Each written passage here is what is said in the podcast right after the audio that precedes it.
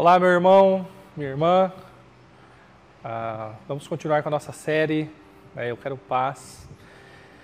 E se tem algo que tira as nossas forças e acaba às vezes ah, minando, né, a nossa energia, é quando nós queremos paz, ah, quando temos a ausência dela em meio aos nossos relacionamentos. É, falta de paz em nossos relacionamentos, em nossas amizades, no meio da nossa família, é algo que de fato ah, faz o nosso coração ficar inquieto e clamar por paz. Né? Nessa série que nós começamos né, ontem, nós tivemos a oportunidade de começar a ver algumas dimensões da paz e a primeira delas que vimos foi a, de, a, a paz com Deus, né? por conta de Cristo, por meio do sacrifício de Cristo nós somos reconciliados com Deus, temos a paz com Ele, a nossa inimizade foi então resolvida, nossa ofensa a Deus foi perdoada. Né? E hoje né, eu queria ver um pouquinho mais quanto a essas dimensões e eu quero ler com os irmãos Romanos 12, versículo 18. Façam todo o possível para viver em paz com todos. Façam todo o possível para viver em paz com todos. Ontem, né, além de Romanos 5.1, nós também usamos 2 Coríntios 5.21. Né, e o versículo anterior, 5.20, né, tem uma expressão interessante que pode nos ajudar a compreender uh, esse viver em paz com todos. Uh, que nós somos embaixadores de Cristo. Né? Nós somos então uh, embaixadores de Cristo, embaixadores do Cristo que nos trouxe a paz, embaixadores do Deus de paz. É, nós somos representantes então de Deus nesse mundo, da paz de Deus em meio ao nosso contexto, na história no, onde nós estamos situados. É, nós somos chamados a ser pacificadores. É, em primeira instância, a gente deve uh, viver em paz com todos né, e pensando em levar a paz a todos.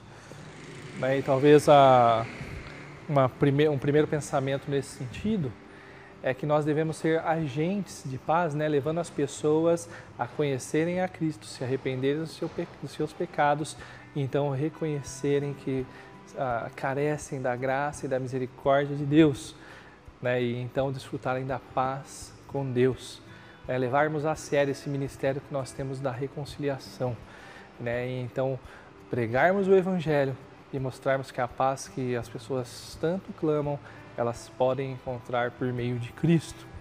Né, em segunda instância, viver em paz com todos também diz quanto a viver ah, ah, como um pacificador, né, no sentido de ah, sempre buscar né, a, viver em meio a um ambiente de paz, a um clima de pacificação né, em meio a todos os nossos relacionamentos, não vivendo ou não estando em de, em meio de conflitos. Né? Então, sempre possível, né, nós devemos estar ah, promovendo a paz. E por último, né, nós que fomos reconciliados com Deus, temos paz com Deus, nós somos chamados também a vivermos em paz com os nossos irmãos. Ah, nós não devemos contribuir para conflitos, né, para divisões no meio da família de Deus. Ah, mas muito pelo contrário, nós devemos, devemos contribuir para que a paz impere em nosso meio, né, para que a paz de Deus esteja presente e ela seja expressa justamente pela nossa união e pela nossa cordialidade. É, talvez hoje seja um bom dia para você tirar um tempinho para avaliar como andam os seus relacionamentos. É, você tem se esforçado para viver em paz com todos? É, você tem aproveitado as oportunidades que Deus tem te dado para fazer as pessoas a desfrutarem a paz com Deus? É, será que você tem sido verdadeiramente um agente de paz, um pacificador né, em todos os seus ambientes de convívio? Né? Lembre-se que nós somos filhos do Deus da paz. Nós temos como irmão mais velho o príncipe da paz. Nós anunciamos o evangelho da paz.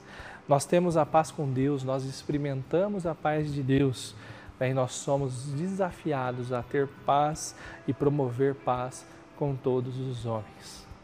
Né? Que Deus abençoe o seu dia de hoje né? e que ele seja então repleto de paz.